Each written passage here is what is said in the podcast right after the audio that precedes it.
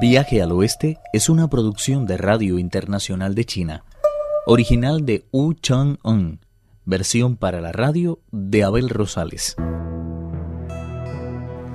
Luego de descansar en el único templo budista del reino de la carreta lenta, el monje Tang y sus discípulos se enfrentan a los muchos engaños con los que los taoístas han manipulado al rey.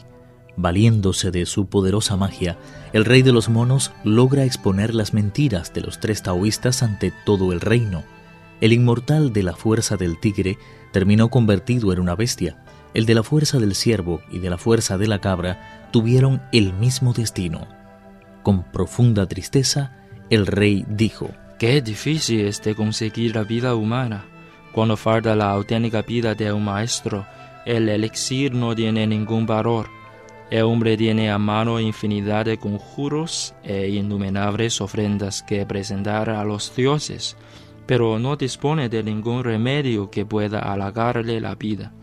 ¿Cómo va a alcanzar ese estado de nirvana sin perfeccionar el espíritu? El rey continuó llorando sin cesar hasta la caída de la noche, cuando el peregrino no pudo aguantar más y le dijo, ¿Cómo puede tener un carácter tan débil? ¿Acaso no ha visto los cadáveres de estos taoístas? Uno era un tigre, el otro un ciervo, y el último, aunque no lo ha visto, era una simple cabra. Si no me cree, mira a sus soldados que le enseñan los huesos.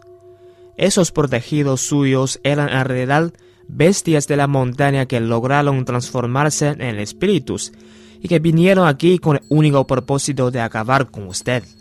Todavía no se habían atrevido a hacerle el menor daño, porque su cuerpo es aún fuerte y cosa de cierto prestigio entre sus súbditos. Pero después de dos o tres años, cuando vuestras fuerzas hubieran comenzado a declinar, lo habrían asesinado y se habrían apoderado de todo el reino. Ha sido una suerte que llegáramos a tiempo de salvar su vida y la de todos sus servidores. ¿Cómo es posible que llore de esa forma por ellos? En fin, entréguenos de una vez nuestro permiso de viaje. Solamente cuando hubo terminado de escuchar este discurso del peregrino, pareció el rey recobrar su aplomo. Demos las gracias a estos monjes. Es ya un poco tarde para que realunden el viaje. Que el primero de mis consejeros se encargue de acompañarlos personalmente hasta el monasterio de la profunda sabiduría, para que pasen allí la noche. Mañana por la mañana, a lo largo de mi primera audiencia matutina, mandaré abrir a la oriental del palacio y les ofreceré un magnífico banquete vegetariano de agradecimiento. Sus órdenes fueron cumplidas al pie de la letra. A la mañana siguiente, en efecto, a la hora de la quinta vigilia, el rey celebró su primera audiencia matinal. En ella dictó una orden en la que se permitía a todos los monjes budistas regresar a la ciudad. Tan benéfica proclama fue hecha pública en todos los caminos, mercados y lugares más concurridos de todo el reino. Como había prometido la noche anterior, en aquella misma sesión mandó a preparar un espléndido banquete vegetariano enviando al mismo tiempo la carroza imperial al monasterio de la profunda sabiduría, para que Tripitaka y los suyos pudieran acudir a la cita. Al oír los monjes que habían logrado escapar con vida que se había promulgado un decreto por el que se les permitía regresar a la ciudad, volvieron a toda prisa sobre sus pasos, con el ánimo de buscar al gran sabio Sun, darle las gracias y devolverle los pelos que les había prestado. Una vez terminado el banquete, el maestro tomó el permiso de viaje directamente de las manos del rey, que acompañado de la reina, las concubinas y todos los funcionarios, salió a despedirle a las puertas de la ciudad. Allí precisamente se toparon con los monjes que volvían a ella. Emocionados, se echaron rostro en tierra a ambos lados del camino, diciendo Nosotros, gran sabio, socia del cielo, somos los monjes que escapamos el otro día del tormento de la carreta. Decidimos regresar a devolverle sus pelos y agradecerle cuanto ha hecho por nosotros. Yo liberé a todos estos monjes, hice amigos la carreta y maté a dos de esos taoístas malvados. Es preciso que comprendan, después de haber contemplado lo que aquí ha sucedido, que no hay camino más auténtico que el del Zen. Es preciso que de hoy en adelante no pueda prestar oídos a falsas doctrinas. Espero, por tanto, que respeten por igual las tres religiones, porque este sabio se reverenciar a los monjes, estimar a los taoístas y constelar a los hombres de estudio. De esta forma, su reino gozará siempre de paz y su futuro quedará firmemente asegurado. El rey prometió que así lo haría, y tras dar nuevamente las gracias, escoltó al monje Tang hasta las afueras de la ciudad. En él se había vuelto a cumplir una vez más el propósito de tan largo viaje, la incansable búsqueda de los tres cánones, que es una, en realidad, con la de la luz que brilló en este mundo al principio del tiempo. A partir de aquel momento los peregrinos reanudaron su rutinaria vida de caminantes, andando de día, descansando de noche, bebiendo cuando los asaltaba la sed y comiendo cuando caían presa del hambre. Pasó la primavera, el verano llegó a su fin y de nuevo hizo su aparición el otoño en el Palacio de las Estaciones.